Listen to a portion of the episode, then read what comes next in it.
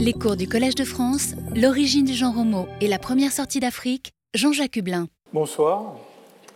Heureux de vous retrouver pour continuer notre exploration de la paléanthropologie de l'Asie. Euh, nous avons vu donc euh, l'historique des découvertes et l'histoire, ça compte énormément en science. Il faut toujours s'en préoccuper parce qu'il y a de nombreux euh, biais dans la façon dont nous appréhendons la, la réalité des données qui sont liées à, à cette, ce cheminement historique. Hein et surtout en paléanthropologie où les données sont euh, souvent euh, discontinues dans le temps et dans l'espace. On va le voir particulièrement euh, aujourd'hui avec cette conférence sur, sur Homo erectus. Et la dernière fois, on a aussi un petit peu discuté de ces premiers peuplements. Et donc, ces premiers peuplements de l'Asie sont des peuplements que, dans l'état actuel des connaissances, on attribue à des Homo erectus euh, ancien. Donc d'une certaine façon, la paléanthropologie de l'Asie euh, est plus simple euh, que celle de l'Afrique. Et je vous rappelle ce, schéma, cette distribution des taxons à travers le, temps. Et vous voyez que, disons que jusqu'autour de 2 millions d'années, tout se passe en, en, Afrique. Et à partir de 2 millions d'années, eh bien, on a des formes qu'on va trouver aussi euh, en Eurasie. Cet Homo erectus, c'est euh, le, premier des, trois grands acteurs qu'on va avoir l'occasion de discuter. Donc aujourd'hui, on va parler de lui. La prochaine fois, on va parler d'un groupe d'hommes fossiles euh, qui est nouvellement apparu, si je peux dire, sur la scène paléoanthropologique, encore qu'il a existé il y a quelques centaines de milliers d'années. Il s'agit des Denisoviens, groupe un peu mystérieux. Puis ensuite, on parlera de, de l'homme, de l'homo sapiens, de, l'homme véritable, de notre espèce, et de la façon dont euh, cette espèce s'est répandue euh, sur, la, sur l'Asie, a remplacé des, des, formes antérieures. En ce qui concerne Homo erectus, je voudrais euh, insister sur quelques points avant de commencer l'examen des données asiatiques. Euh, d'abord, insister sur le fait que c'est une espèce qui a une longévité absolument extraordinaire. Euh, on a les formes les plus anciennes d'Homo erectus en, Afrique il y a peut-être 2 millions d'années. Euh, on le trouve en dehors de, on trouve l'espèce en dehors d'Afrique il y a au moins 1,8 million d'années, peut-être même un petit peu plus si on en croit certains sites archéologique, on n'a pas d'ossements, mais on a des outils. Et vous allez voir que euh, les derniers de ces Homo erectus, dans certains coins, j'allais dire recoins euh, d'Asie, eh bien, on va les, trouver euh, peut-être jusque dans le Pléistocène supérieur, c'est-à-dire il, y a moins de 130 000 ans. Et donc, ça fait une longévité de 1,8 million d'années, quelque chose comme ça. C'est une longévité qu'on ne, connaît pas chez euh, d'autres espèces dominines. Et cette, cette, grande longévité et cette dispersion sur une aire géographique immense hein, qui couvre euh, donc, euh, les zones les plus chaudes de l'Eurasie et l'Afrique entraîne une, très très grande diversité de ces, Homo erectus et une diversité que l'on sous-estime probablement grandement. Euh, juste pour vous donner un exemple, je vous montre euh, ce diagramme euh, qui exprime l'évolution de la taille de l'endocrâne, c'est-à-dire du contenu de la boîte crânienne, en, disant en première approximation la taille du cerveau, dans différents groupes d'hominines fossiles. Donc le passé est à gauche, le présent est à droite, avec en bleu les hommes actuels. Euh, et vous voyez que euh, cette augmentation de la taille du cerveau au cours de l'évolution des hominines, eh c'est essentiellement euh, le, résultat d'une progression de ces ronds verts que vous voyez. Et ces ronds verts eh sont justement les Homo erectus. donc ça veut dire que entre 2 millions d'années et puis, disons, 3 ou 400 000 ans, eh bien, la taille de l'encéphale chez ces Homo erectus, elle est passée de valeurs qui étaient parfois en dessous de 600 millilitres jusqu'à des valeurs de plus du double, 1250, euh, euh, parfois même un petit peu plus. Et donc vous imaginez bien que ce, changement euh, bien, affecte considérablement l'anatomie de ces formes et aussi leur comportement, parce qu'avec cette augmentation de la taille du cerveau, il y a des changements cognitifs qu'on a un peu de mal à appréhender.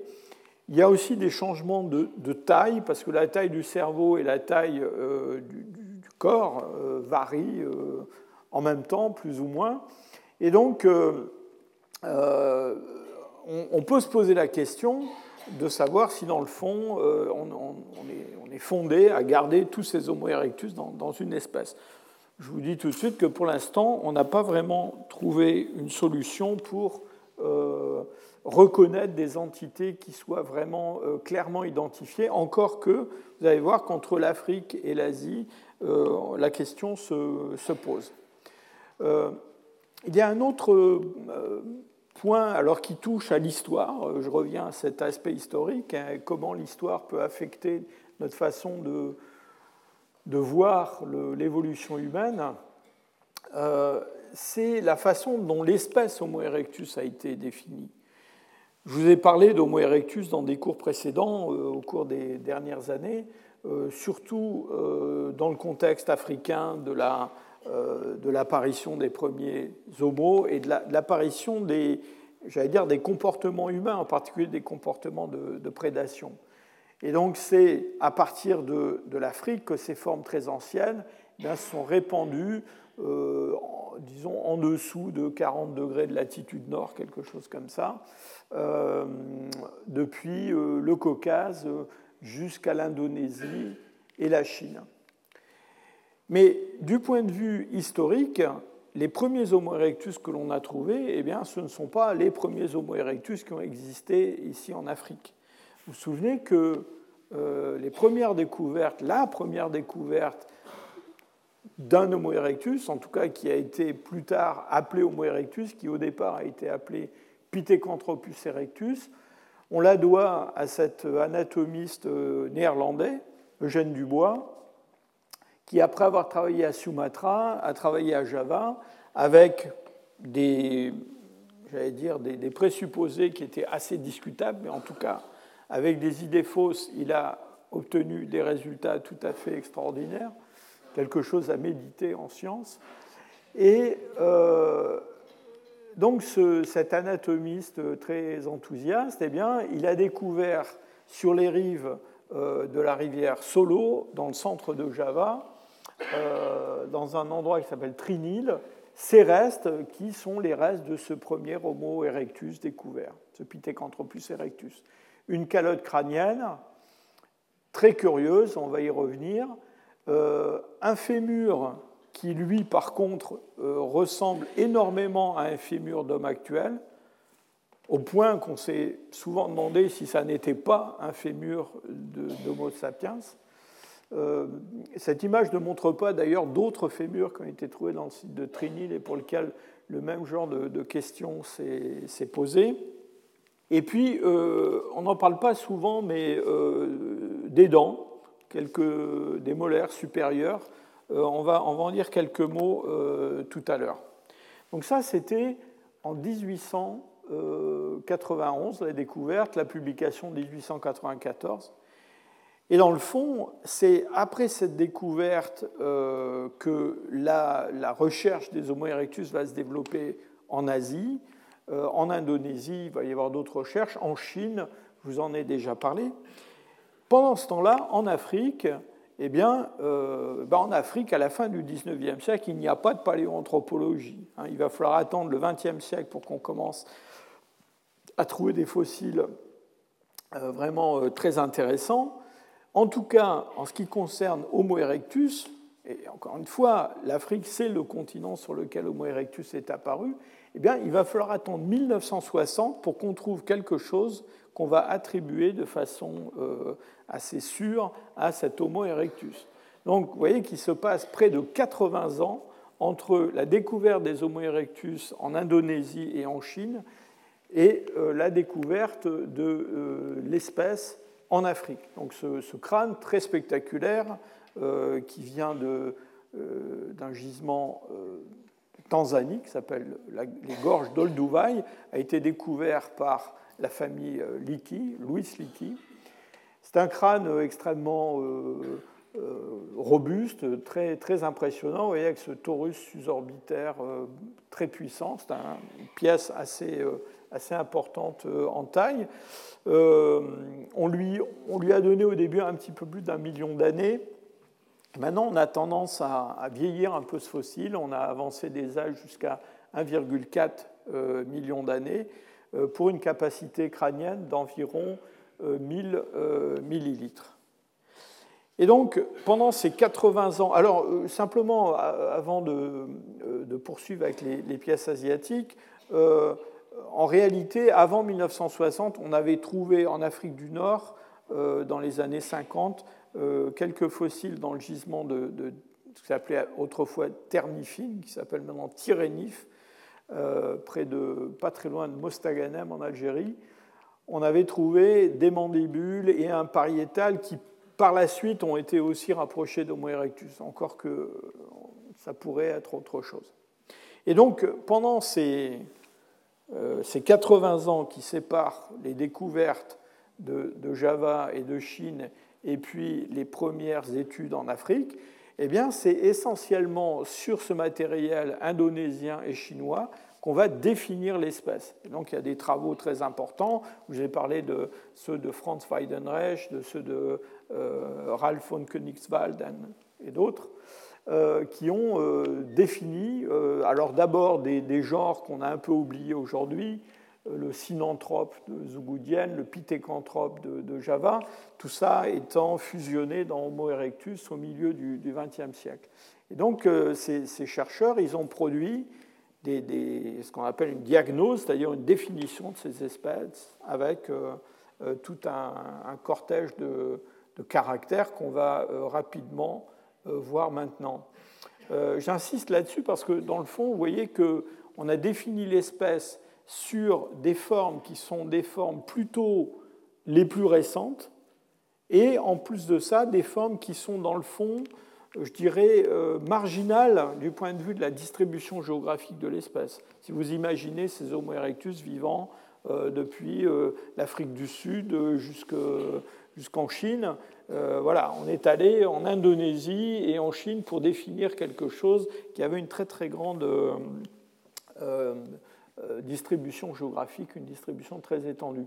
Et vous allez voir que ça a posé un certain nombre de problèmes ensuite pour identifier l'espèce, notamment en Afrique, parce que eh bien, les caractères qu'on a utilisés dans cette, dans cette diagnose, ben, on ne les a pas retrouvés toujours sur les formes euh, les plus anciennes et sur les formes les plus euh, éloignées de, l'Indonésie et de la Chine. Et vous voyez que ça rejoint ce, débat, enfin cette préoccupation de savoir est-ce que dans le fond tous les Homo erectus sont bien des Homo erectus? Euh, ce que je vous propose avant de, continuer cette, cet exposé, c'est quand même peut-être de regarder ces caractères qui ont servi à la définition d'Homo erectus et euh, bien, tout seigneur, tout honneur, on va commencer avec la, calotte crânienne découverte par Dubois à Trinil. Alors, c'est un vestige qui est euh, à la fois spectaculaire, émouvant, je dirais, à tenir entre ses mains euh, pour des raisons historiques, mais en même temps, c'est un, fossile qui n'est pas très complet. Vous voyez, c'est simplement une calotte crânienne, c'est le, dessus de la, de la, du crâne, de la voûte crânienne. Mais évidemment, dès l'époque de sa découverte, euh, Dubois lui-même et les autres hein, ont bien vu que ça n'était pas un, je vais dire, un homme comme les autres. Et d'ailleurs, euh, beaucoup de contemporains de Dubois ne croyaient pas qu'il s'agissait d'un homme. Hein. Ils pensaient que c'était plutôt un primate un petit peu bizarre. Alors, ce, cette partie de boîte crânienne quand on a essayé d'évaluer la taille du cerveau qu'elle pouvait contenir, Et c'était quelque chose qui intéressait beaucoup Dubois. Hein. Dubois, quand il a, quand il a été euh, confronté à, je dirais, à la, résistance de la communauté scientifique de son époque, il a eu tendance, après euh, quelques années d'amertume, euh, il a eu tendance à se détourner de son pithécanthrope et il s'est beaucoup intéressé à la paléoneurologie, c'est-à-dire à, l'étude du cerveau et de son évolution. Donc Dubois s'intéressait beaucoup à la question. Et donc, dès, son époque, on avait une évaluation d'à peu près 700 euh, millilitres ou un petit peu plus, ce qui était évidemment très peu comparé à la taille d'un cerveau actuel qui fait euh, euh, à peu près le double. Hein. Donc les, valeurs actuelles tournent autour de 1350, quelque chose comme ça en moyenne, avec une grande variation quand même. Donc, euh, petite taille euh, de l'encéphale, euh, et puis une forme tout à fait particulière, une voûte qui est très basse, un frontal, un os frontal qui est complètement aplati, hein, qui ne présente pas un front redressé comme ce que l'on observe chez un, homme actuel. En avant de ce frontal fuyant, un bourrelet susorbitaire qui est une véritable visière osseuse hein, euh, au-dessus des, orbites, très impressionnante, euh, qui a une forme euh, rectiligne. Cette, ce bourrelet susorbitaire, quand on le regarde en vue supérieure, hein, depuis le, sommet du crâne, vous voyez qu'il se, il est séparé quand même de, l'écaille de, de l'os frontal par un sillon, qu'on appelle le sillon supratoral.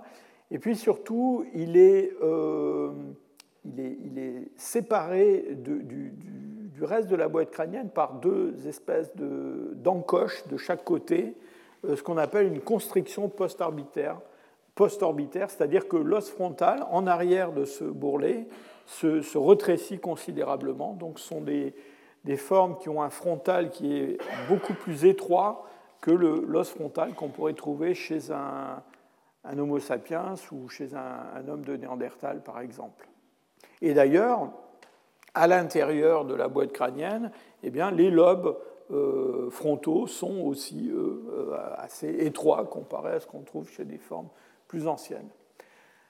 Sur l'arrière euh, du crâne, on a aussi une morphologie qui est tout à fait curieuse, avec une angulation très marquée de l'os occipital.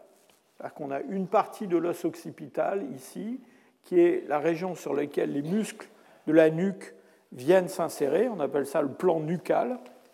Et puis au-dessus, euh, un, bout d'os occipital qui correspond au début de la, voûte crânienne, euh, disons non couverte des muscles de la nuque. Et vous voyez que euh, ces deux parties forment un angle très net. Et pour terminer, on observe sur, sur ce crâne, on va le voir mieux sur un autre spécimen, tout un système de, bourrelets osseux assez développé et qui n'est pas présent euh, chez l'homme euh, actuel. Voilà un autre fossile découvert à Java par von Königswald. Donc c'est un des premiers fossiles découverts dans ce fameux gisement de, de Sangiran. Il ressemble beaucoup hein, au point de vue taille, morphologie à la calotte crânienne de, de Trinil, celle de Dubois. Je vous le montre parce qu'on voit un petit peu mieux ces, bourrelets euh, qui sont présents un petit peu partout sur le, sur le crâne. Alors, dans la région de l'os occipital, entre ce plan nucal et puis euh, cette partie euh, de la voûte crânienne, eh bien, donc, ce qui marque cette angulation, c'est un bourrelet qui est un bourrelet transverse hein, qui va en gros d'une, d'une oreille à l'autre, hein, en arrière du crâne, qu'on appelle le torus occipital transverse. Vous voyez, ça forme une espèce de, euh, d'épaississement. Euh, en réalité, quand on, si, on fait un scanner du crâne ou si l'os est cassé, on se rend compte qu'à cet endroit-là, eh bien, on a un épaississement de la table externe osseuse de l'os, c'est-à-dire la partie compacte de, de l'os crânien, eh bien, se trouve épaissi et forme ce bourrelet. Ce bourrelet, il se poursuit plus ou moins jusque dans la région euh, du, méa auditif, à l'angle du, pariétal, à l'angle postéro-inférieur du pariétal, on a un autre torus qu'on appelle le torus angularis, c'est-à-dire le, bourrelet de l'angle, de l'angle du pariétal, qui poursuit plus ou moins ce, torus occipital transverse. Et puis, euh, autour du méa auditif, on a un système de, de bourrelets qui passe au-dessus euh, du, du, auditif, qui, vient aussi le long de la, mastoïde, donc tout un système de, de crête. Euh, ça sont des caractères qui sont des caractères tout à fait particuliers à ces, ces, Homo erectus et qui peuvent être très développés, même s'ils sont variables d'un individu à l'autre.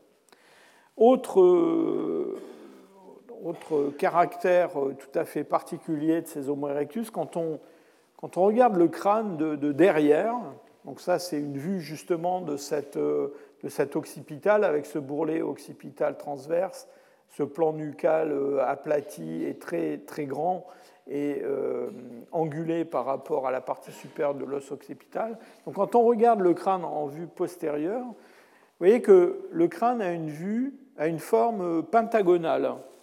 Hein. Alors, il a une forme pentagonale parce que au sommet du crâne, eh bien, on a une, espèce de, carène euh, qui peut se développer uniquement dans la région pariétale, mais souvent qui se prolonge sur l'os frontal, hein, donc une, angulation en quelque sorte longitudinale de la forme du crâne. Et puis euh, des, faces latérales du crâne qui sont euh, mais qui divergent vers le bas. Hein. Et donc, quand on regarde un crâne d'Homo erectus depuis l'arrière, eh bien, la largeur maximum du crâne se trouve euh, vers la base du crâne, et généralement justement sur ces bourrelets qu'on trouve autour du, du méa auditif externe. Alors, cette forme pentagonale, c'est la forme qu'on trouve chez l'Homo sapiens, chez l'homme euh, actuel, euh, sauf que euh, l'Homo sapiens, lui, il a une, forme pentagonale beaucoup plus élevée, il a un cerveau qui est beaucoup plus globulaire, beaucoup plus développé verticalement, et surtout des bosses pariétales qui sont beaucoup plus saillantes. Et donc on a une forme euh, pentagonale, mais qui est une forme pentagonale où la largeur maximum ne se trouve pas à la base du crâne, mais se trouve euh, en position beaucoup plus élevée. Alors on oppose ces, formes euh, en parlant ici de forme en tente et ici de forme en maison, pour se représenter un petit peu ce que, ce que ça peut être. Alors je vous, je vous passe, je vous fais grâce de la forme en bombe qui est celle des néandertaliens, qui est complètement différente. Euh, ce qui est intéressant quand on considère cette morphologie chez les, chez les Homo erectus, c'est que en fonction de l'âge de ces Homo erectus, on va trouver des, formes euh, en tente euh, plus ou moins élevées, hein, des tentes qui deviennent de plus en plus comme des maisons en fait. Hein. et ici, on a par exemple deux, Homo erectus, un de, de Zougoudian et puis un, un Homo erectus tardif d'Indonésie. Vous voyez que il y a une élévation de cette, cette forme, et évidemment, c'est lié à cette augmentation de la taille de l'encéphale dont on a euh, déjà parlé. Euh, d'une façon générale, les, processus euh, mastoïdiens, hein, ces processus mastoïdiens, c'est cette chose dure qui, est juste derrière aux oreilles, là, une espèce de petit mamelon qui pointe vers le bas, sont plus développés chez les hommes que chez les femmes et sur lesquels viennent s'insérer des, muscles du cou. Euh, ces processus sont généralement euh, peu développés chez ces, Homo erectus. Euh, alors, passons à la, face. pour ça, j'ai choisi de vous montrer cette reconstitution d'un crâne d'Homo erectus de Zougoudian, le gisement chinois dont on a beaucoup parlé déjà. Alors malheureusement, on n'a pas trouvé de crâne comme celui-là à Zugoutian. Hein. Euh, c'est un crâne composite, si je peux dire, qui est fait euh, d'éléments euh, disparates. à Zugoutian, on a toute une série de calottes crâniennes plus ou moins complètes, et puis on a des fragments de face qui, sont, qui ont été aussi découverts, puis des mandibules, bien sûr. Alors, quand on, regarde cette, phase des Homo erectus, euh, c'est une phase qui est euh, prognate. Euh, pourquoi? Eh bien Parce qu'elle est située relativement en avant par rapport à la boîte crânienne. Donc, c'est ce, que ça veut dire, prognate. Hein. C'est juste que la, face est, projetée en avant. cela étant dit, c'est une face qui est relativement plate et donc qui est différente de la face prognate des Néandertaliens, par exemple, qui est une face dont c'est surtout la partie moyenne, partie centrale, qui est projetée en avant. Euh, il y a une, saillie des, arcades dentaires par rapport à la face, c'est ce qu'on appelle du prognatisme alvéolaire. Hein. Euh, et puis aussi une saillie des, des os nasaux. Et ça, c'est quelque chose qui est important parce que par rapport aux formes dominines plus anciennes euh, que l'on connaît. Euh, c'est un caractère qui démontre que ces Homo erectus, bah, ils, ont un, ils, ont un, nez qui ressemble un peu à notre nez à nous. Hein. ils ont une face plus, plus, humaine que certaines formes beaucoup plus anciennes. On, comment dire, on connaît, euh, on connaît pas mal de mandibules d'Homo erectus à Zougoudienne ou ailleurs à Java. Euh, elles ont des caractères euh, assez, euh, j'allais dire, constants. sont des mandibules qui sont généralement très robustes. C'est lié en partie à la, dire, à la, taille de la denture, hein, une denture qui est quand même plus robuste que la, denture de la plupart des hommes actuels, avec des molaires qui sont de grande taille, qui sont en, série croissante depuis la première jusqu'à la troisième. Vous voyez aussi que ce sont des, mandibules sur lesquelles la, hauteur de l'os euh, ne varie pas beaucoup d'avant en arrière. Donc on a un bord, euh, un bord inférieur et un bord supérieur de la mandibule qui sont presque, presque parallèles.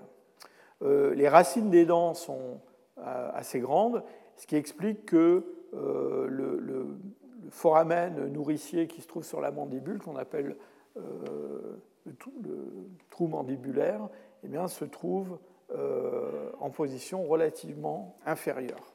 Voilà d'autres vues de cette, cette reconstitution de d'Homo erectus de, de. Euh, cette face, qui est une face, bon, évidemment, qui nous paraît très primitive, surtout à cause de ce bourrelet susorbitaire, euh, il faut bien comprendre que c'est une face qui, en fait, est assez proche de notre face à nous. Hein. Euh, la, face de l'homme que l'on dit moderne, en fait, c'est une face qui est relativement primitive comparée aux faces qu'on va observer chez d'autres hominines fossiles du Pléistocène moyen, en particulier les ancêtres des, des Néandertaliens ou les Néandertaliens. Donc, de ce point de vue, les hommes actuels ont conservé en fait une face qui ressemble beaucoup à la face des Homo erectus, c'est-à-dire encore une fois, encore une fois, une face qui est euh, relativement euh, aplatie, avec une, concavité marquée entre la, partie zygomatique de la, de la, face et puis la partie maxillaire. Il y a chez les Homo erectus en Asie euh, des variations assez considérables de la taille et de la forme de euh, ce torus susorbitaire sur lequel j'ai beaucoup insisté. Et euh, on a ici sur ces formes de, de, on a une forme qui est en, comment dire, en, double, en double arche au-dessus de chaque orbite, qui un petit peu amoindri sur les côtés, alors que vous verrez, euh, sur certaines formes de Java, on a un torus susorbitaire qui est beaucoup plus euh, puissant, ou même en Chine, chez des formes euh, plus anciennes que ça. Donc, tous ces caractères, alors il y en a d'autres, il y a des caractères dentaires, on pourrait passer plusieurs cours à détailler toutes ces... Il y a beaucoup d'os aujourd'hui, je vous préviens. Hein. on pourrait détailler tous ces, tous ces caractères. la question donc qui, s'est posée euh, une fois qu'on a bénéficié du travail de ces, anatomistes formidables hein, comme Weidenreich, ben, ça a été d'appliquer, dans le fond, ces diagnoses à d'autres fossiles. Et là, c'est là que les problèmes ont commencé à se poser, en particulier quand on a commencé à trouver des fossiles euh, africains qu'on a attribués à Homo erectus. Alors pourquoi? Eh ben, Je vous ai expliqué que euh, d'abord il y avait eu beaucoup de temps entre les découvertes asiatiques et les premières découvertes africaines, et puis surtout ce qu'il faut bien comprendre, c'est que dans le fond, en Afrique, ce qui est le mieux documenté euh, euh, dans le registre fossile, eh bien, en tout cas pour ce qui s'agit d'Homo erectus, sont des Homo erectus relativement anciens. Et vous verrez tout à l'heure, c'est assez compréhensible parce que dans le fond, à l'époque où on a des Homo erectus beaucoup plus récents en Asie, ben, il se passe autre chose en Afrique. Hein. Et c'est pour ça qu'on n'a pas des Homo erectus récents en Afrique.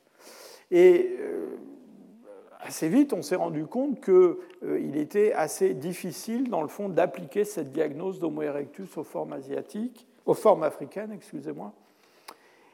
Et donc, euh, en 1975, il y a deux chercheurs, Groves et Marzac, qui se sont emparés du problème, si je peux dire, en créant un nouveau terme euh, un terme que vous avez peut-être déjà rencontré, qui est le terme d'homo ergaster. Alors ce terme d'homo ergaster, euh, il faut bien comprendre qu'il a été créé, il a été forgé euh, en s'appuyant sur un, fossile type. Ce fossile type, ce n'est pas un crâne, c'est une mandibule. Hein. C'est cette mandibule qui est la mandibule 992 découverte à l'Est Rodolphe, qui est une mandibule qui a 1,5 million d'années, donc qui est plus ancienne que la plupart des, fossiles dont on vient de, parler. Alors, elles présentent des caractères qui sont des caractères qu'on va retrouver chez les Homo erectus euh, asiatiques. Euh, en particulier, euh, on a vous voyez, une forme de l'arcade dentaire qui est assez caractéristique des Homo erectus, qui est une forme d'arcade assez allongée, alors, elle n'est pas vraiment en U, mais enfin, disons qu'elle est, beaucoup plus profonde que ce qu'on va trouver chez euh, d'autres formes pléistocènes, euh, comme les, Homo sapiens anciens ou les, les Homo euh, néandertalensis. Donc ça, c'est un caractère, j'allais dire, générique des Homo erectus.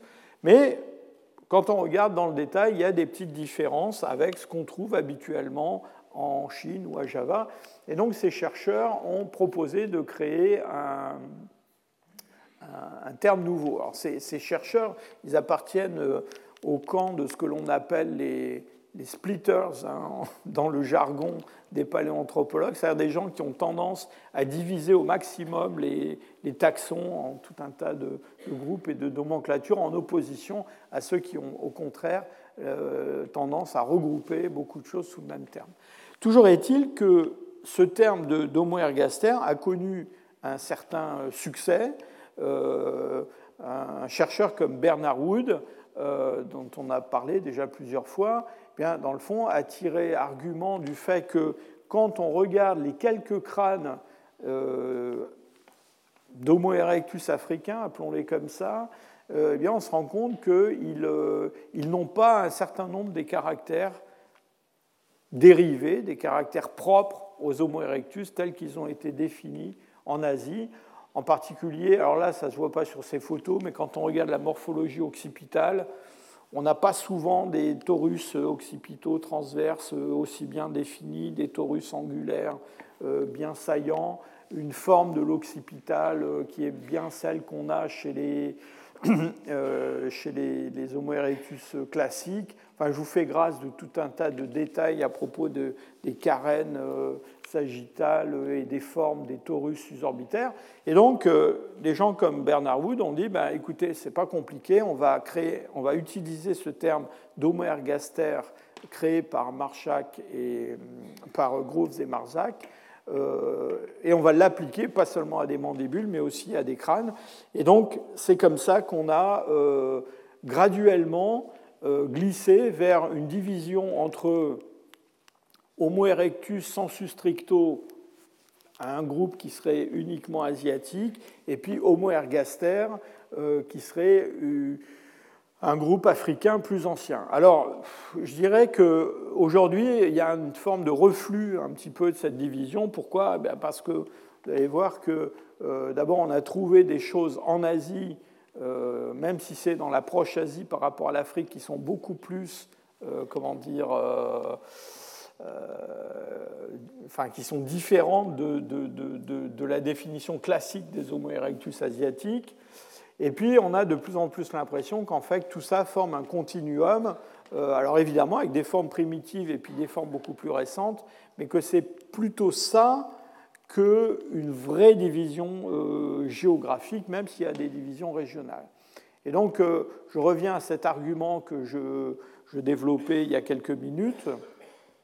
En fait, si on regarde, alors là, on voit juste le dernier million d'années, hein, mais imaginez qu'avant ça, il y a un autre million d'années pendant lequel il y a des Homo erectus, il y a des Homo erectus, alors au sens large, on les appelle Homo ergaster si on a envie, ou, on les appelle Homo erectus au sens large, mais donc on a ces Homo erectus qui, existent depuis euh, peut-être 2 millions d'années euh, en Afrique et en Eurasie, et puis au cours du dernier million d'années, eh ben, ce qui se passe, c'est que en Asie, on continue à avoir des Homo erectus, hein, ce sont ces, barres bleues, ou des formes qui en dérivent plus ou moins. Hein. On, aura l'occasion d'en reparler dans la suite du cours. Et j'étais assez conservateur, là, vous voyez, j'ai arrêté cette grosse barre bleue vers euh, un peu moins de 300 000 ans. Euh, en réalité, euh, si j'avais été plus audacieux, je l'aurais poursuivi même au-delà de ce pointillé, hein, jusqu'à 100 000 ans il y a des, dates qui ont été proposées pour les derniers Homo erectus euh, asiatiques, euh, qui sont des dates très très récentes. Et vous voyez que pendant ce temps-là, euh, dans l'ouest du monde de l'époque, c'est-à-dire en Afrique et en Europe, bien, il se passe autre chose. On n'a plus d'Homo erectus, on a les ancêtres des Homo sapiens et les ancêtres des Néandertaliens et de ces fameux Denisoviens dont on va parler la prochaine fois, qui émergent, disons, il y a 700 ou 600 000 ans. Et donc, sont des formes à grand cerveau qui sont assez différentes des Homo erectus asiatiques. Et dans le fond, le malheur a été qu'on ait défini Homo erectus sur ces formes terminales. Euh, mais voilà, je pense qu'il faut juste être bien conscient du, du problème, euh, mais ça n'empêche pas quand même que euh, ces formes terminales eh s'enracinent dans des formes plus anciennes qui, elles, sont bien présentes en Afrique. Donc, euh, pour revenir à l'Asie, vous allez voir que à propos d'Homo erectus, il se pose tout un tas de, questions qu'on a déjà d'ailleurs un petit peu évoquées hein, dans le cours précédent et qu'on va évoquer encore dans les cours suivants parce qu'elles sont des questions irrésolues et vous verrez que euh, à chaque fois qu'on va discuter, même de formes plus récentes, eh bien, on va ressusciter, si je peux dire, certains de ces questionnements. Euh, et en particulier, euh, ces deux premières questions qui sont quel est en fait l'âge des, véritables premiers peuplements de l'Asie? Et une question subsidiaire qui est liée à celle-là, qui est est-ce que en Asie, il n'aurait pas existé quelque chose de, plus ancien, de plus primitif, de différent des Homo erectus. En gros, la question c'est, on a en Afrique des Homo erectus à partir de 2 millions d'années. Si en Asie, on a des traces de l'homme avant 2 millions d'années, ben, qui a fabriqué ces outillages qu'on peut trouver dans certains coins d'Asie? Et c'est une question qui est, difficile à résoudre, surtout euh, en raison de, dire, des incertitudes sur la datation de, certains sites et puis aussi euh, sur la, comment dire, euh, la possibilité qu'on a bah, de trouver des fossiles qui permettraient de, remplacer ce, enfin de, remplir cette, cette, case vide, si je peux dire. Vous verrez aussi que quand on parlera de formes plus récentes, en particulier ces formes naines comme celles qu'on trouve dans l'île de Flores, On, va, se poser la question de savoir si par hasard leurs ancêtres, ça ne serait pas autre chose que des Homo erectus. Je vous dis tout de suite que pour l'instant, on n'a pas trouvé autre chose, donc ça reste quand même assez spéculatif. Ensuite, euh, vous allez voir que ces Homo erectus, ils sont très variables dans, leur, dans leur anatomie, dans leur dans leur aspect, dans leur taille, etc. Et donc, en Asie même, on, s'est posé la question de savoir si on n'avait pas autre chose que des Homo erectus qui avaient été attribués à des Homo erectus. Hein. Et ça, c'est lié à des incertitudes sur l'identification des fossiles. Donc, euh, euh, dans le fond, euh, est-ce qu'il n'y a pas par hasard des, fossiles qui sont glissés dans nos Homo erectus qui n'en seraient pas? Est-ce que ces Homo erectus forment une entité homogène? Alors là, bon, vous allez voir qu'on a des différences régionales, mais en même temps, il faut bien garder en tête que, dans le fond, notre documentation, elle est extrêmement biaisée sur le plan géographique. C'est-à-dire qu'on parle de l'Asie, mais en réalité, tous les fossiles que je vais vous montrer ou que je vous ai déjà montrés sont des fossiles qui viennent en fait de deux régions bien particulières qui sont l'Indonésie et quand on dit l'Indonésie, c'est l'île de Java, hein. c'est pas euh, l'Indonésie, c'est l'île de Java et puis la Chine. Voilà. Et le reste, pour l'instant, on attend les Homo erectus dans les autres régions d'Asie. Il y en a eu certainement, mais on ne les a pas. Donc, euh, quand on parle de différences régionales, eh ben, en fait, c'est des différences entre la Chine et l'île de Java, c'est tout. Avec une exception pour les plus anciens qui ont été découverts dans le Caucase. Et puis, enfin, une dernière question qui se pose à propos de ces Homo erectus. Je vous ai fait part de mes hésitations sur la taille que je devais donner à ce, cette branche bleue d'Homo erectus qui monte vers nous depuis le passé. Euh, de, quand les derniers Homo erectus ont-ils disparu? Euh, eh bien, euh, On aimerait bien avoir des dates précises. Et dernier point, quelles sont les relations possibles entre ces Homo erectus et puis des populations actuelles? Alors, on va, je vous ai promis beaucoup d'os, hein. donc on va euh, on va commencer. Je vais vous montrer des, fossiles. Hein. Vous êtes là pour ça, après tout. Hein. Et plutôt que, de vous montrer ça d'un point de vue purement régional, je, préférais plutôt vous montrer ça d'un point de vue chronologique. Parce que vous verrez que finalement, il y a plus de ressemblances entre des formes anciennes de différentes régions et puis des formes récentes de différentes régions que localement entre des formes anciennes ou récentes. Alors, les formes les plus anciennes, eh bien, on revient toujours à ce fameux site de, de Dmanisi euh, en Géorgie, euh, qui est un site tout à fait euh, extraordinaire. Je vous rappelle qu'on on a là un site qui est extrêmement bien daté. Hein. C'est un site qui est établi sur une coulée de basalte qui, elle, est datée sans aucun problème. il y a des dépôts qui la recouvrent. Alors, ce sont des dépôts assez compliqués parce que vous voyez qu'il y a des tas de cavités qui sont remplies par des sédiments plus récents. Mais en combinant datation et paléomagnétisme, on est arrivé quand même à des, datations très très sûres de ce site, et c'est quand même quelque chose de formidable, parce que vous allez voir que c'est à peu près le seul site d'Homo erectus pour lequel on a une date aussi précise euh, en Asie.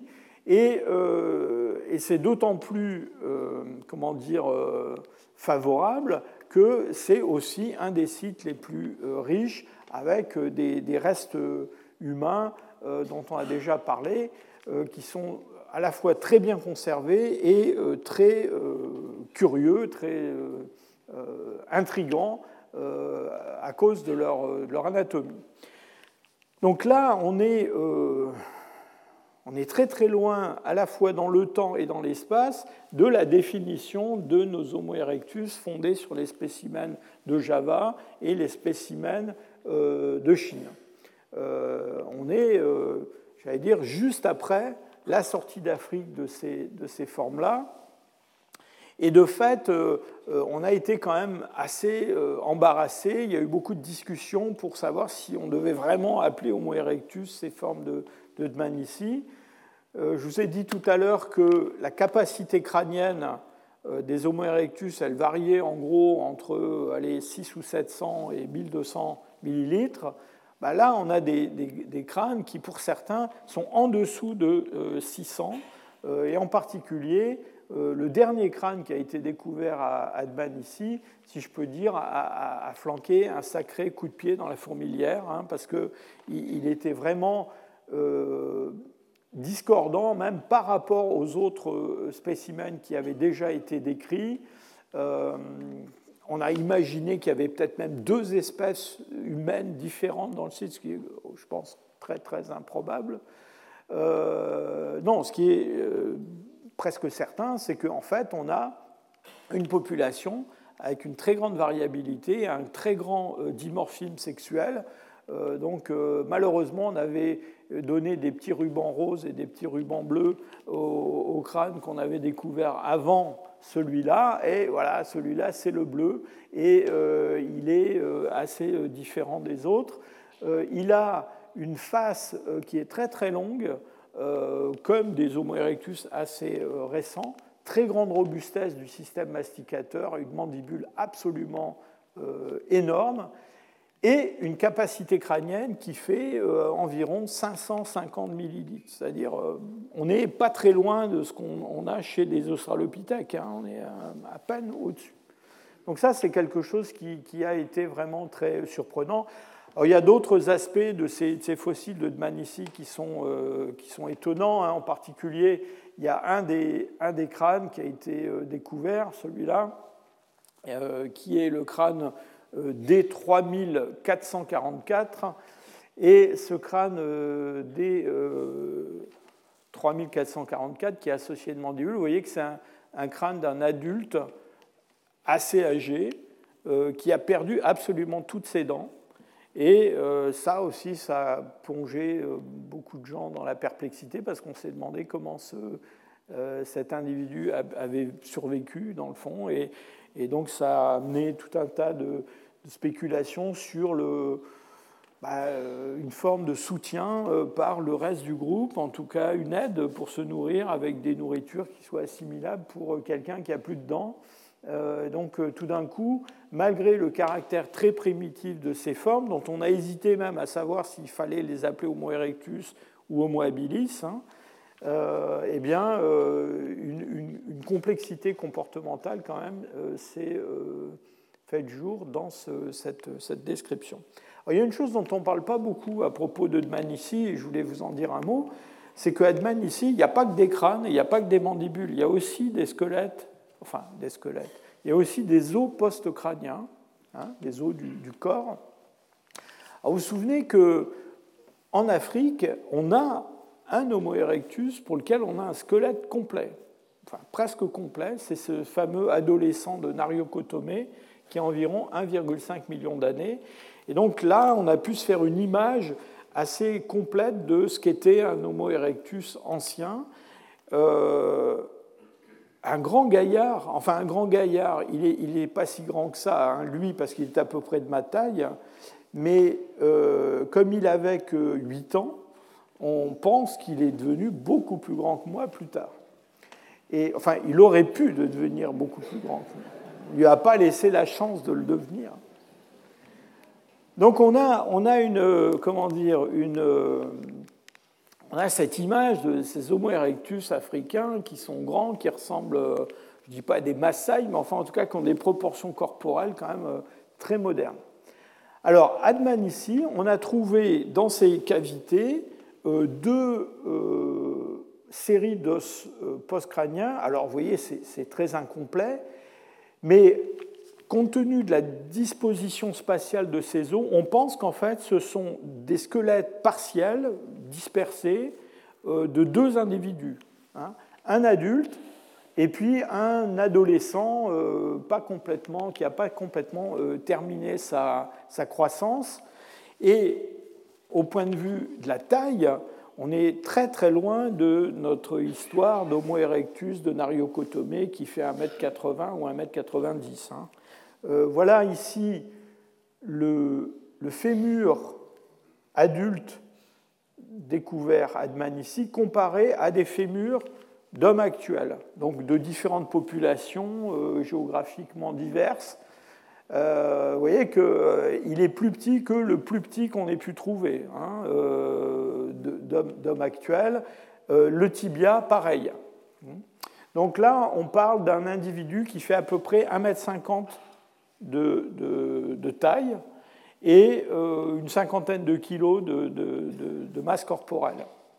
Et à nouveau, j'insiste sur le fait que dans le fond, il faut se garder d'avoir un stéréotype euh, de ce qu'était un Homo erectus, parce que pendant un million et demi d'années d'évolution sur une ère continentale absolument gigantesque, bah, il est très probable qu'il y avait des grands Homo erectus, des petits Homo erectus, peut-être même des Homo erectus pygmées.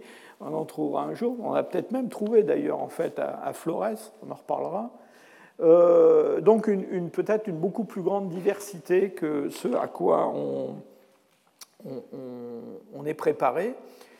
Et euh, si on met de côté la taille, ce qui est très intéressant dans ces fossiles de, de Dmanisi, c'est que du point de vue des proportions corporelles, on a, euh, vous voyez qu'on n'a pas beaucoup, beaucoup d'os, mais on peut regarder les proportions euh, du tibia sur le fémur ou de l'humérus sur le fémur, des choses comme ça.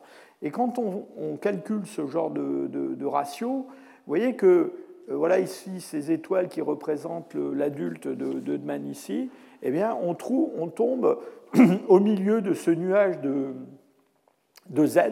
Alors ces Z, ce sont des hommes actuels. Et vous voyez que on est très très loin de ce qu'on observe par exemple chez des, grands singes comme gorilles, euh, orang-outans ou chimpanzés.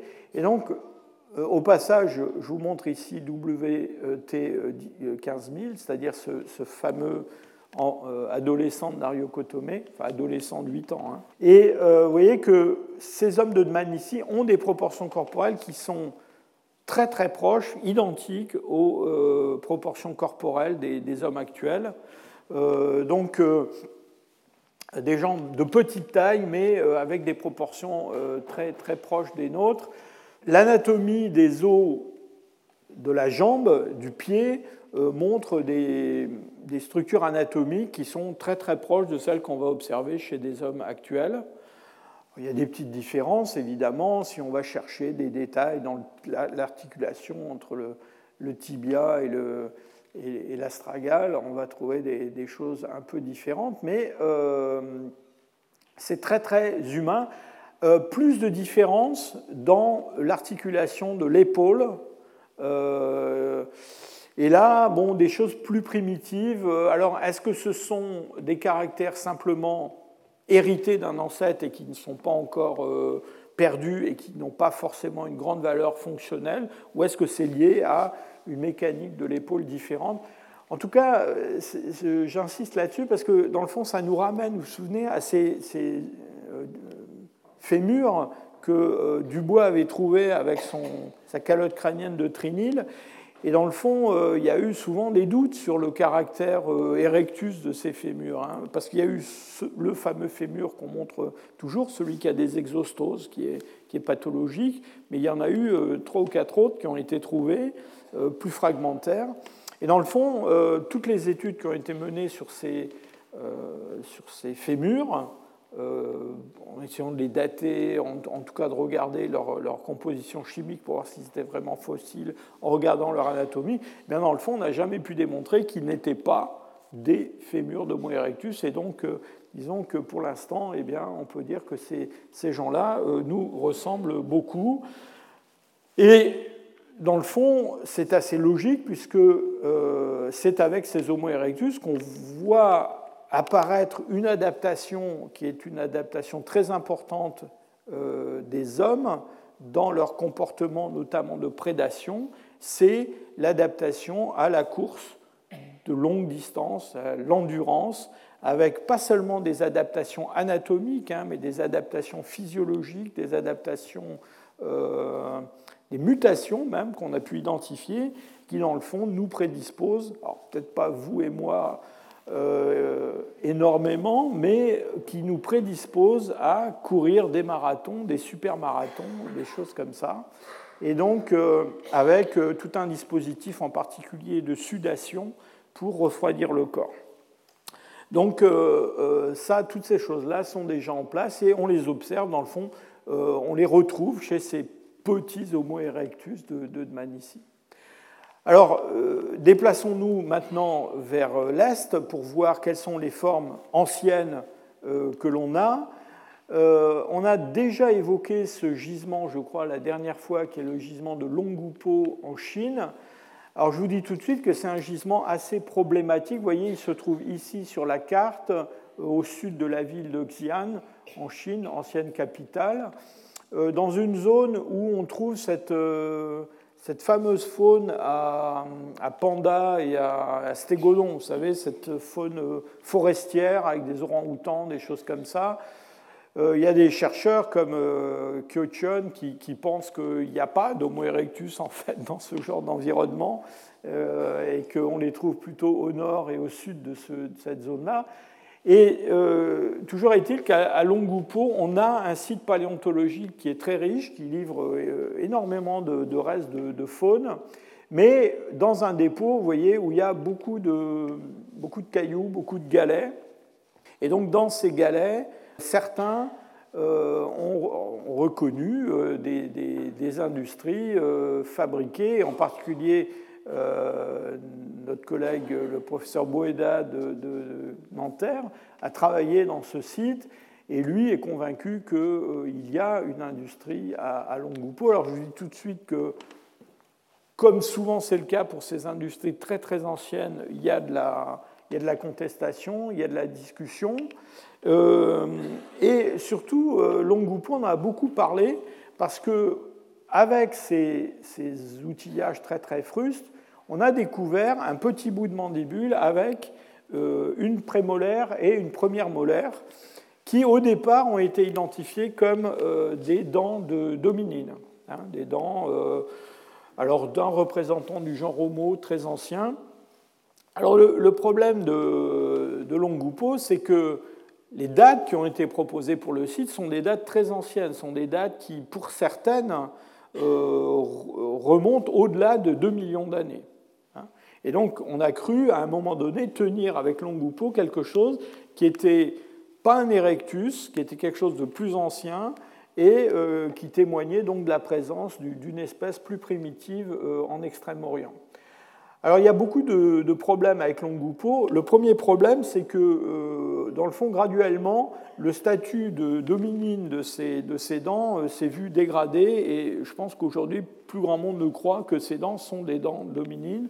Euh, elles ont des caractères, en particulier l'usure des dents, c'est un mode d'usure qu'on trouve plutôt chez des, des orang-outans, des grands singes, et le fait est que euh, sur ce qui reste de leur morphologie, il est assez difficile de faire la différence entre des, dents de, du genre Homo et des dents de, quelque chose qui n'est peut-être pas un orang-outan, mais qui pourrait être... Euh, en Chine, il y a un genre fossile de primate qu'on appelle Lufengopithecus, qui a existé pendant le Miocène, c'est-à-dire avant, euh, avant 5 millions d'années, et qui est apparenté au à l'orang-outan. Vous vous souvenez que euh, je vous ai aussi parlé la dernière fois du gigantopithèque. Donc on a en, Asie, on a tout une, un buissonnement de formes qui sont liées à l'orang-outan, euh, des orang-outans primitifs, des orang-outans peut-être de très très grande taille avec le gigantopithèque, des choses qui seraient apparentées à des descendants de Lufengopithecus.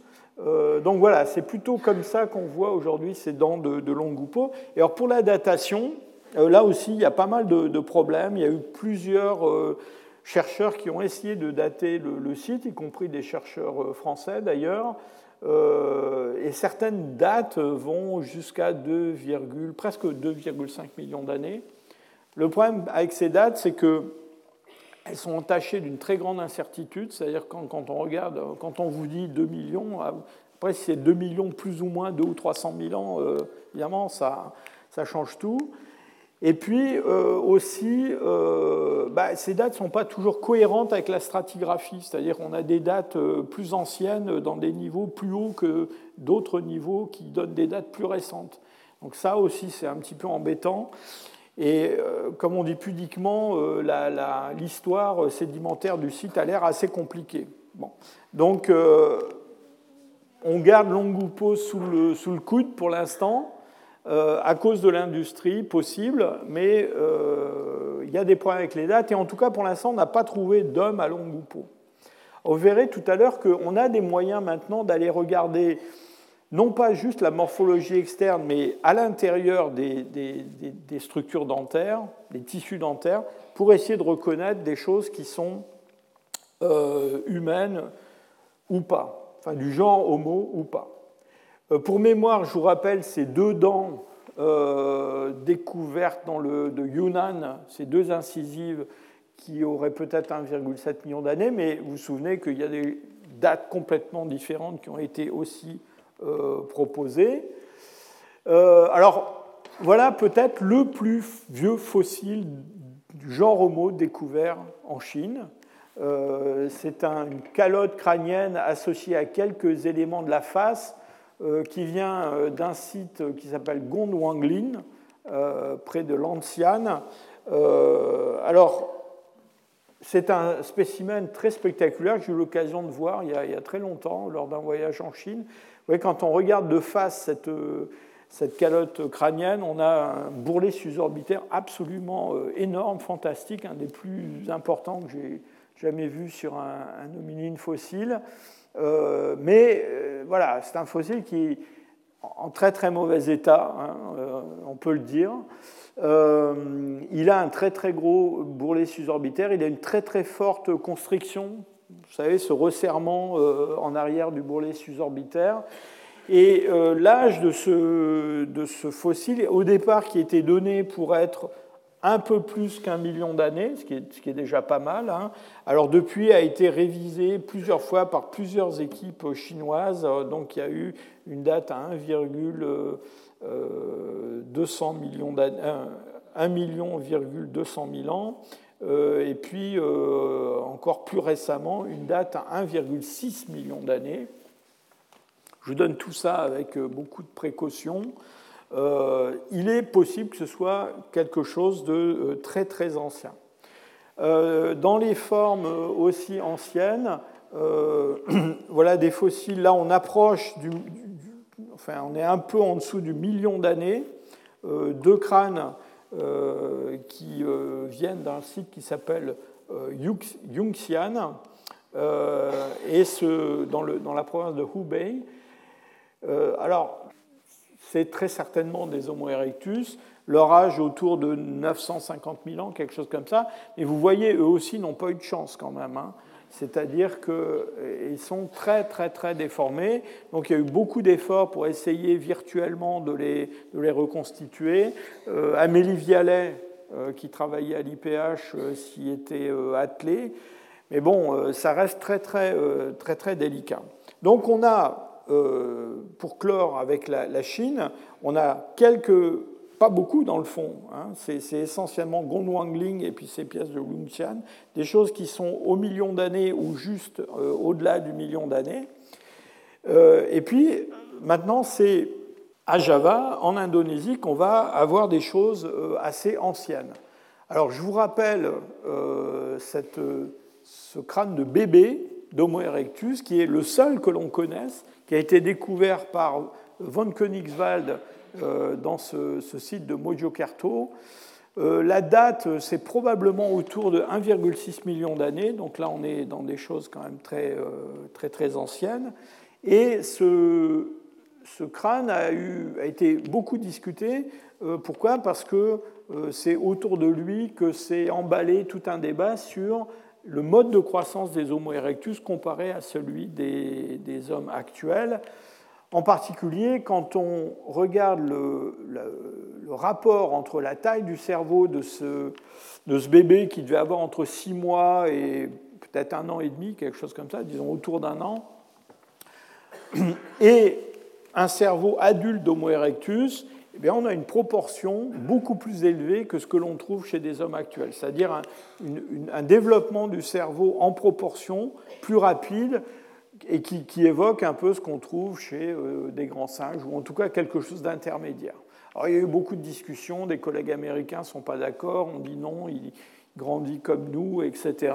Je ne veux pas entrer dans tous les débats euh, méthodologique autour de cette discussion-là, mais euh, sachez quand même qu'on a, euh, avec ce fossile, quelque chose de très précieux pour, comment dire, mesurer la, dans le fond le développement cérébral de, de ces Homo erectus, et c'est quelque chose d'important parce que, dans le fond, notre complexité cognitive, elle n'est pas liée seulement à, j'allais dire, ce qu'on a dans la tête, mais aussi la façon et, le temps que l'on a mis à le construire. Et le, développement cérébral de l'homme actuel, c'est un développement très, très long euh, et avec beaucoup de réorganisations qui se produisent en interaction avec l'environnement. Et donc toute la question, quand on s'intéresse à des formes anciennes, c'est de savoir si on a le même caractère chez des formes comme les Homo erectus. Vous vous rappelez que mon, enfant de Nariokotomé, euh, qui est grand comme le professeur Hublin, eh bien, il a 8 ans de développement. Hein. Et donc, euh, on a l'impression que euh, quand on regarde son stade de développement dentaire, squelettique, etc., que c'est quelqu'un dont la croissance était peut-être terminée complètement vers 12 ans, 14 ans, quelque chose comme ça.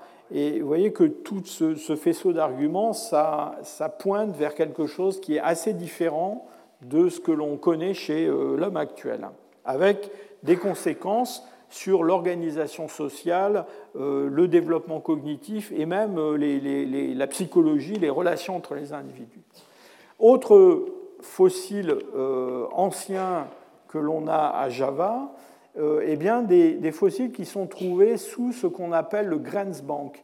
Ça, c'est la, stratigraphie du dôme de Sangiran, ce, site qui est, enfin cette région plutôt, hein, qui a produit un grand nombre de fossiles à Java. Vous vous souvenez qu'on a au début à Java des dépôts, euh, cette formation de Pukangan, euh, qui sont des dépôts un peu de, mangroves, de zones marécageuses. Euh, l'île de Java n'est pas complètement constituée telle qu'elle est aujourd'hui. Il y a des, ponts terrestres qui la relient au continent, mais on a aussi des faunes qui sont un peu des faunes insulaires. On a déjà des hominines qui sont là avant un million d'années. Alors le problème, c'est que dans cette formation de Pukangan, euh, plus on s'enfonce dans le temps et, et, moins on trouve de traces humaines et on ne sait pas très bien quand ça commence. En tout cas, c'est peu probable que ça commence avant 1,6 million d'années. On a des formes très robustes, euh, comme ce, spécimen. Ça, c'est un, arrière-crâne. Vous voyez le, torus occipital transverse très très puissant, euh, découvert par euh, von Königswald, avec un, palais qui lui est associé. Et alors, dans ces formes anciennes de, de Java, on a, je vous ai dit, sont des formes très très robustes, et on a découvert des, fossiles qui sont même tellement robustes euh, qu'on s'est demandé si il était bien raisonnable de les considérer comme des Homo erectus. Donc vous voyez, j'arrive à mon histoire d'Homo erectus qui n'en sont peut-être pas. Et en particulier à Saint-Giran, il y a deux, enfin il y a plus que deux, il y a euh, en tout cas deux mandibules qui ont été découvertes, qui ont beaucoup intrigué les, les paléanthropologues et donc, euh, en 1942, euh, Weidenreich et von Königswald, toujours les mêmes, euh, ont décidé de créer un nouveau genre et une nouvelle espèce pour ce bout de mandibule-là, qui est le spécimen de Sangiran 6. Et ils ont appelé ça Meganthropus paleojavanicus. Alors, Meganthropus, hein, même avec des rudiments de, de grec, euh, on voyait bien hein, où est-ce qu'on va. Donc c'est un, géant, c'est quelque chose de, très grand. Euh, pourquoi? Eh bien parce que euh, voilà ce fragment de mandibule comparé à une, mandibule d'Homo erectus et une mandibule d'orang-outan. C'est une mandibule très très très grande et épaisse en, taille du, corps, de l'os, hein, et puis avec des dents aussi très, très importantes. En 1942, on avait déjà découvert en Afrique des, euh, australopithèques. Et dans les années qui vont suivre la, création de ce terme de Meganthropus euh, paleojavanicus, il y a plusieurs auteurs, et ça a continué encore très très récemment, hein, qui vont dire, mais dans le fond, est-ce qu'on n'a pas en Indonésie ben, des, paranthropes, des, des australopithèques robustes comme ceux d'Afrique du Sud ou ceux d'Afrique de l'Est, qui ont vécu à côté des, Homo erectus. Alors, euh, c'est une discussion qui s'est poursuivie. Euh, quand j'étais jeune chercheur, euh, un jour, je me suis candidaté pour un poste et j'étais interviewé par, par mes pairs. Et à brûle-pourpoint, au milieu de cette interview, on m'a demandé Que pensez-vous du méganthrope? Rétrospectivement, je réalise qu'on m'a posé cette question pour ne pas que j'ai ce poste. Euh, parce que c'était vraiment une question empoisonnée, parce que personne ne sait et ne savait ce qu'était ce, fameux euh, méganthrope. En tout cas, il y a des gens euh, qui se sont beaucoup intéressés à la question, et donc on a, dans ces niveaux anciens de, de sang girant, eh bien, on a attribué un certain nombre de spécimens très, très robustes à ce, ce méganthrope sans trop savoir ce que c'était. Euh, en particulier, euh, il y a un, chercheur américain s'appelle Donald Tyler, qui, s'est voué au méganthrope, si je peux dire, euh, et qui, dans les fossiles les plus anciens de sang girant, a reconnu des, des, formes très robustes qui pensent être du méganthrope. Vous voyez que sont des fossiles découverts relativement récemment. Hein. Vous voyez, dans la numérotation des fossiles, Sangirant 27, Sangirant 31, donc on est, loin de Sangirant 2, 3, 4. donc ça, c'est, j'allais dire, ce sont des choses qui ont été découvertes dans la deuxième moitié du XXe siècle. Euh, alors, bon, Sangirant 27, euh, qu'est-ce que vous voulez en dire hein euh, Là, il y a des dents. Derrière, c'est un crâne un des arguments, à part les caractères dentaires, un des arguments, c'est que sur ces fossiles, on aurait au sommet du crâne une, crête sagittale, hein, c'est-à-dire des, muscles temporaux qui se rejoignent euh, pour former une crête, un peu comme ce qu'on a chez les grands singes, en tout cas presque une crête. Et, ça, ça a été un argument qui a été euh, euh, avancé pour les, les associer aux méganthropes.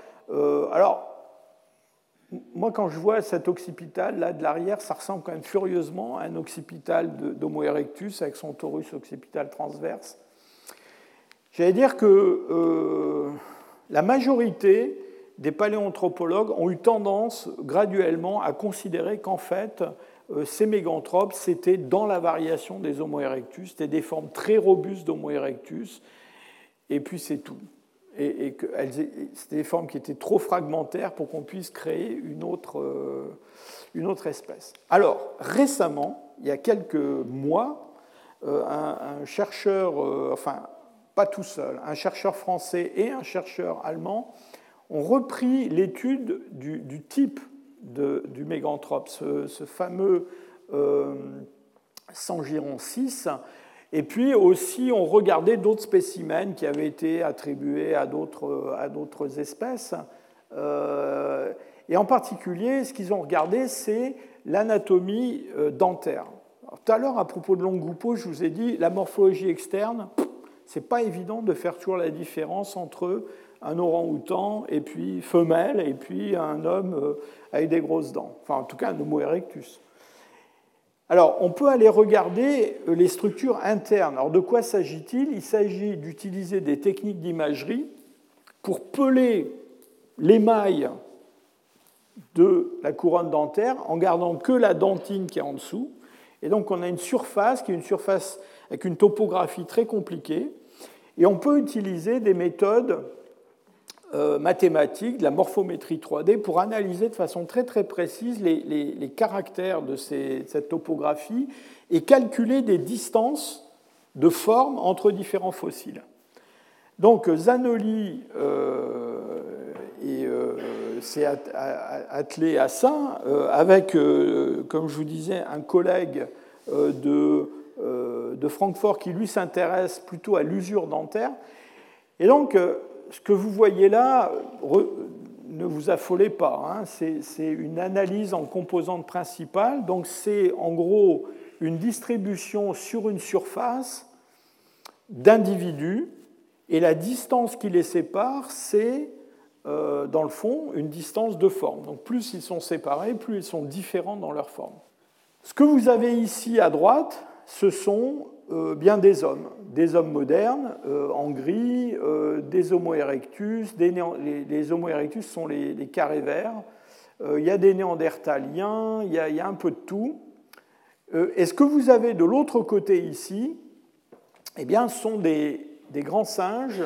Alors, en bleu, des, des orang-outans, Et puis en jaune ici, euh, ben, notre, fameux, euh, nos fameux Sivapithèques, Lufengopithèques, etc., c'est-à-dire ces, formes d'orang-outan fossiles euh, très anciennes.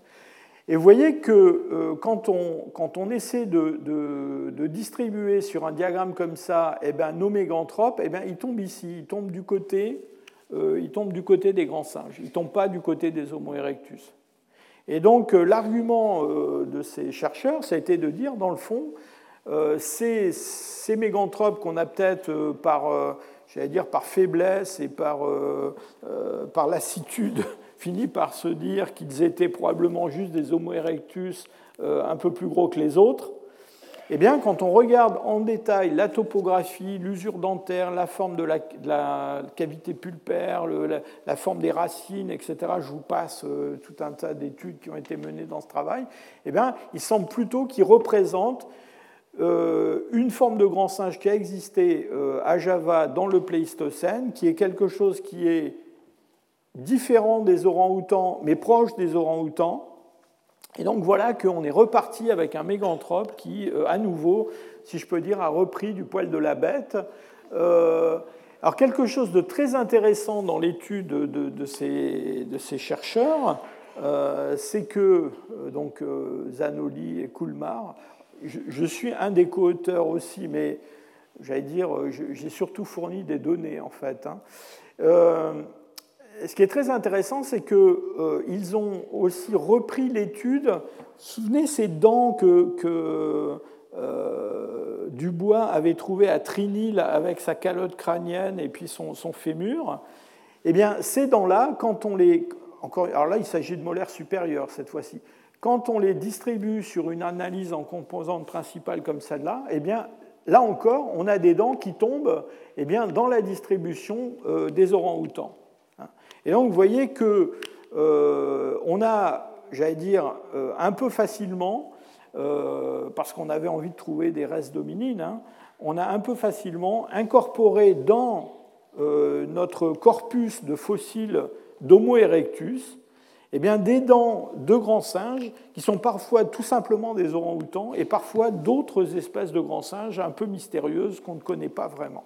Alors pour euh, terminer, je voudrais vous montrer quand même les formes les plus, récentes. Alors, je ne vais pas vous remontrer les caractères de, des hommes de Zougoudienne, hein. Euh, vous, les avez, vous les connaissez par cœur maintenant.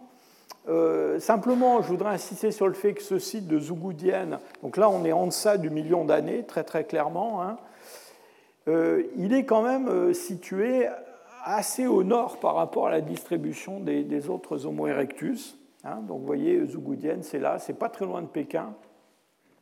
Et donc, euh, une des questions qui se pose, euh, c'est dans le fond euh, celui du peuplement de l'Asie par ces Homo erectus. Alors évidemment, il y a une voie sud qui est la voie certainement employée par la plupart d'entre eux, en tout cas ceux qui sont à la Java, mais il y a une vraie question qui se pose entre une possibilité qu'au nord de l'Himalaya, il y a un peuplement d'Homo erectus aussi, Hein, cette seconde voie qu'on va constamment euh, euh, envisager quand il sera question en particulier des Homo sapiens. Et euh, évidemment, la question, c'est est-ce que les hommes de, de Zougoudienne, ils sont arrivés par le nord ou est-ce qu'ils sont arrivés par le sud avec des échanges nord-sud à travers la Chine?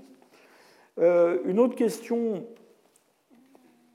qu'on n'a pas eu le temps d'aborder jusqu'à présent, mais qui est celui de la complexité comportementale.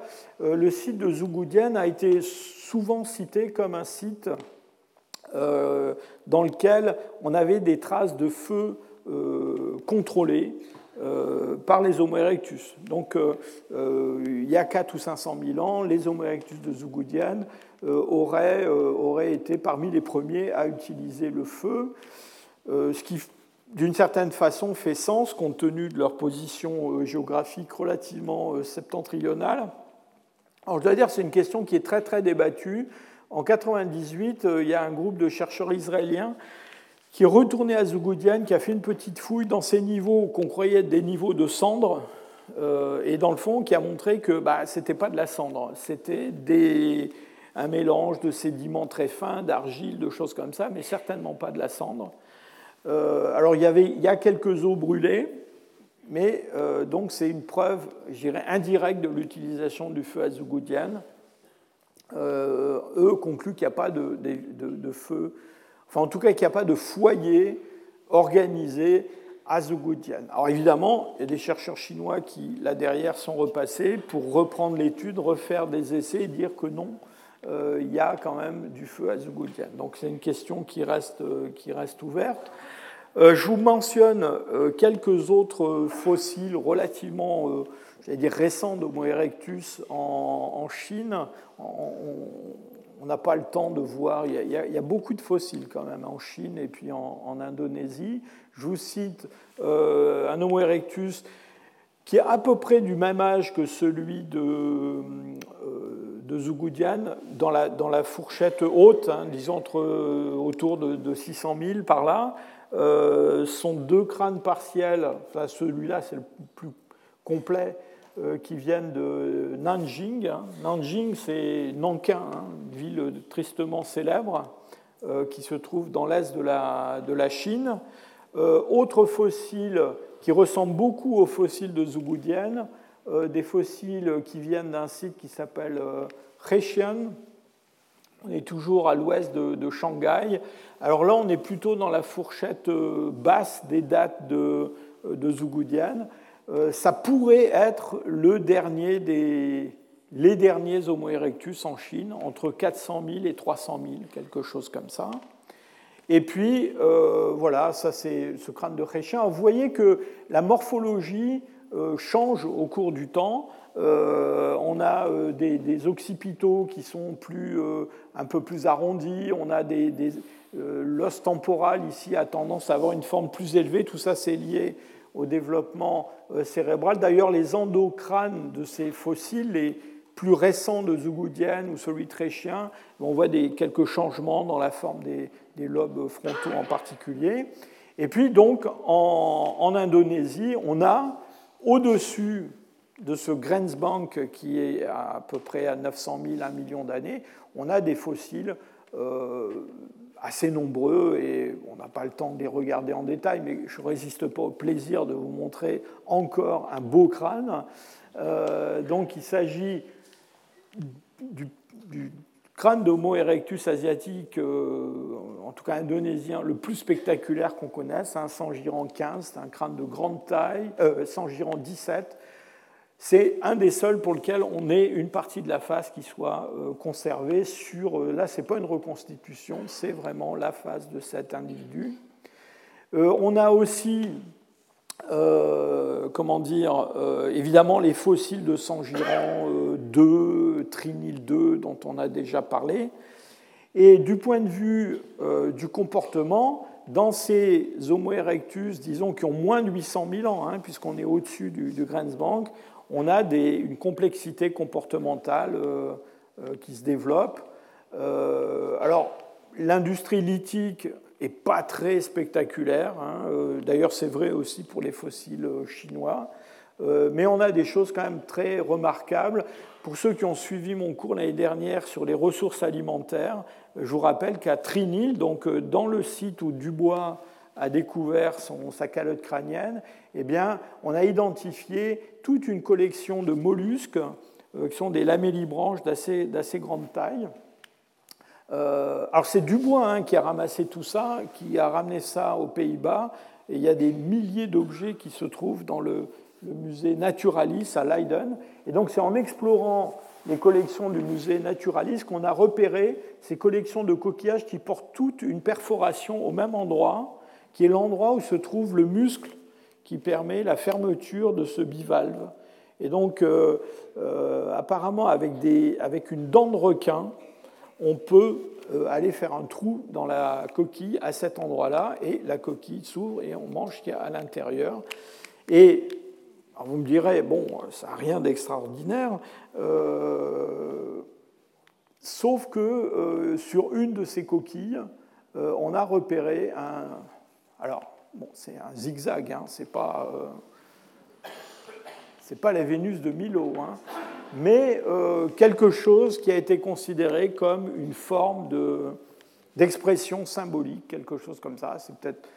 Alors, c'est très difficile à interpréter ce genre de choses. Hein. C'est peut-être un, un jeu, peut-être un geste machinal, j'en sais rien. Enfin bref, il y a une gravure intentionnelle, un zigzag sur une de ces, de ces coquilles. Alors, il y a encore des choses encore plus récentes à Java. Vous vous souvenez, dans cette coupe que je vous ai montrée, je vous ai montré le Grenzbank, et je vous ai dit en dessous, c'est au-delà du million d'années, la formation de Pukangan, et au-dessus, il y a une formation qui s'appelle la formation de Kabou, et c'est dans cette formation de Kabou qu'on a euh, Trinil 2, Sangiran 2, Sangiran 17, tous ces beaux fossiles d'Homo erectus. Et au-dessus, il y a une autre formation qui s'appelle la formation de Notopuro, disons, qui date euh, des derniers euh, allez, 200 000 ans. Hein. Donc on, approche du Pléistocène supérieur. Et donc on a à Java des fossiles euh, qui sont plus ou moins contemporains de cette période-là. Alors je dis plus ou moins parce que malheureusement, ils sont assez mal datés et c'est dans cette zone chronologique qu'on trouve cette fameuse série de Ngandong dont on a déjà parlé plusieurs fois. Donc je vous rappelle une série euh, de, calottes crâniennes très très bien conservées, très complètes, d'Homo erectus tardif, avec des grands cerveaux, enfin des grands cerveaux, disons des, capacités crâniennes au-delà de 1200 millilitres, hein, donc on est très très très loin de, des, formes les plus anciennes, et, euh, mais qui conservent une très grande robustesse et toutes ces superstructures, ces torus, ces bourrelets dont je vous parlais, c'est pratiquement sur ces formes-là euh, qu'on les voit le mieux exprimées. Donc on a des choses qui sont à la fois très tardives, très, euh, j'allais dire, évolué dans le sens qu'il euh, il développe ses, cerveaux beaucoup plus grands que les formes anciennes, mais qui en même temps exagère ces caractères qui étaient les caractères qui définissaient les Homo erectus asiatiques et qu'on ne trouve pas chez les autres, en Afrique par exemple. Alors ces formes de, Ngandong, elles ont joué un rôle très important euh, dans le fameux modèle multirégional qui voulait lier euh, l'apparition de notre espèce à euh, un phénomène local dans chaque région du monde. Et donc, Weidenreich, mais d'autres l'ont suivi, ont essayé de, dans le fond, de comparer ces, formes à des, aborigènes australiens en particulier, en essayant de, tirer argument de la robustesse du crâne de certains aborigènes australiens pour euh, comment dire, les lier à ces, Homo. L'idée, c'était en fait les aborigènes australiens sont les descendants des euh, Homo erectus de Java. Hein. Vous, le fais court, mais c'était ça l'idée. Hein. Euh, alors, bon, c'est, sur le plan anatomique, c'est assez discutable, et beaucoup l'ont discuté, mais surtout, disons qu'il y a beaucoup d'arguments génétiques qui ont complètement fait voler en éclats cette, cette idée-là. Bah, pourquoi? Parce que les aborigènes australiens actuels, euh, ils ont un ancêtre commun avec vous et moi euh, qui est beaucoup plus récent que ces Homo erectus de Java, et donc ils ne peuvent pas en être les, descendants. On a à Java euh, d'autres fossiles un peu du même genre. Pour mémoire, je vous, montre ces, formes très récentes. Euh, Machan, Gawi. on est là, on est toujours dans le Pléistocène supérieur. Et vous voyez, ce que je vous ai raconté à propos de ces derniers Homo erectus chinois, eh c'est vrai, euh, c'est encore plus marqué, euh, des crânes beaucoup plus arrondis, vous voyez, des, os frontaux qui sont plus aplatis avec un, torus suborbitaire très, euh, très marqué à l'avant, des occipitaux moins anguleux, des écailles du temporal plus élevé. Enfin, on a un, registre fossile extrêmement riche à Java. C'est vraiment étonnant. Euh, dans un coin, si j'allais dire, perdu du monde des Homo erectus, on a tout cet enregistrement euh, fossile. Alors, pour terminer, revenons aux questions qui se posaient tout à l'heure en essayant d'y apporter une, une, réponse. Alors, pour l'instant, on n'a aucun fossile humain découvert, pas seulement en Asie, mais en dehors d'Afrique, qui serait plus vieux que 1,780 000 ans c'est-à-dire c'est l'âge des, enfin 1,1 million d'années 780 000, c'est-à-dire l'âge des, fossiles de Dmanisi. Bon, euh, vous avez vu, c'est quand même, euh, en tout cas, c'est peut-être ancien, mais c'est pas humain. Euh, les autres, aucun n'atteint ces, ces âges-là vraiment. donc on n'a pas pour l'instant d'autres espèces qu'Homo erectus anciennes hein, présentes dans le, le, Pléistocène inférieur d'Asie qu'on puisse attribuer à une autre espèce du genre Homo, comme Homo habilis ou une autre forme. Euh, surtout, ce qui est apparu au cours des dernières années, c'est que dans le fond, euh, on s'était énormément trompé en, attribuant au genre Homo surtout des races dentaires. Donc on a assez facilement attribué des races d'orang-outans ou d'autres grands singes euh, à, des, à, Homo erectus, et en particulier j'avais mentionné l'autre fois des, sites vietnamiens où on a, décrit des dents isolées d'Homo erectus. Plus on les regarde et moins on y croit. Hein. Donc on, pense que ce sont pour la plupart des, euh, grands singes. Alors soit des, orangs-outans, soit d'autres grands primates euh, proches des orangs-outans. Et euh, on aimerait bien avoir des fossiles plus complets. Donc peut-être que le méganthrope, c'est à, mettre au rang de ces, formes. On a alors évidemment, on a une différence entre les fossiles indonésiens et les fossiles chinois. On a des petites différences anatomiques, mais en même temps, euh, c'est assez difficile de parler d'une euh, différenciation régionale qui se maintient sur la très longue durée. Pourquoi? Ben, Parce que de temps en temps, en Chine, on a un fossile qui a un mot erectus et les gens qui étudient les dents disent Ah oui, les dents sont sont, un peu différentes de celles des, Homo erectus de Zougoudiane, par exemple. Elles ressemblent plus à des Homo erectus euh, africains. Hein. Donc, est-ce que ça représente des populations vraiment différentes ou est-ce que ça représente, euh, enfin, des lignées différentes ou est-ce que ça représente pas plutôt des variations individuelles ou des variations d'une population à l'autre de façon un peu stochastique au sein de tous ces Homo erectus? Euh, en tout cas, ce qui est certain, c'est que du point de vue du développement cérébral, on a un parallélisme entre, dans le fond, il se passe partout un peu la même chose, et on verra que c'est vrai aussi euh, pour la lignée qui va mener aux Dénisoviens, aux Néandertaliens, euh, à nous hein, aussi, eh bien, on a une augmentation de la taille du cerveau, et donc ça entraîne des caractères qui sont un peu toujours les mêmes partout, en termes de euh, structure de la voûte crânienne euh, et même proportion des, os crâniens individuellement. Euh, il semble quand même, quand on. Alors, je vous ai abreuvé de tous mes doutes sur les, dates qu'on peut produire hein, pour tous ces fossiles, mais quand même, disons qu'en Chine, on a l'impression qu'après 400, 300 000 ans, il n'y a plus d'Homo erectus. Alors qu'en Indonésie, on a quand même pour ces formes de, de Ngandon, de Sambu Machan, de Ngawi, etc., on a des dates qu'on peut toujours discuter, mais il y a quand même des dates qui, qui vont dans le Pléistocène supérieur, c'est-à-dire après 130 000.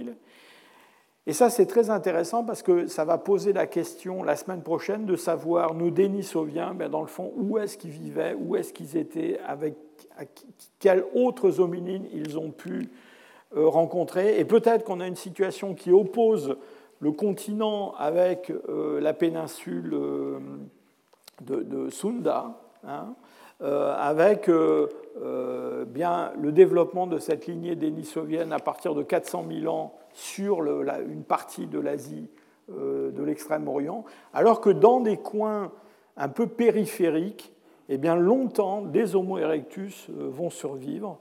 Euh, avant euh, d'être remplacés euh, par les Homo sapiens. Donc une histoire un peu différente en Asie continentale avec, si je peux dire, trois couches de, populations différentes, des Homo erectus, les Denisoviens, puis les hommes modernes, donc des remplacements successifs. Peut-être qu'en Indonésie, on a une longue persistance de ces lignées d'Homo erectus hein, qui développent plus de complexité, plus de, euh, plus de cerveau aussi, on l'a vu. Euh, et puis, la fin de l'histoire, c'est simplement quand les Homo sapiens arrivent. Voilà. On continue la semaine prochaine. Au revoir. Retrouvez tous les contenus du Collège de France sur www.colège-2-france.fr.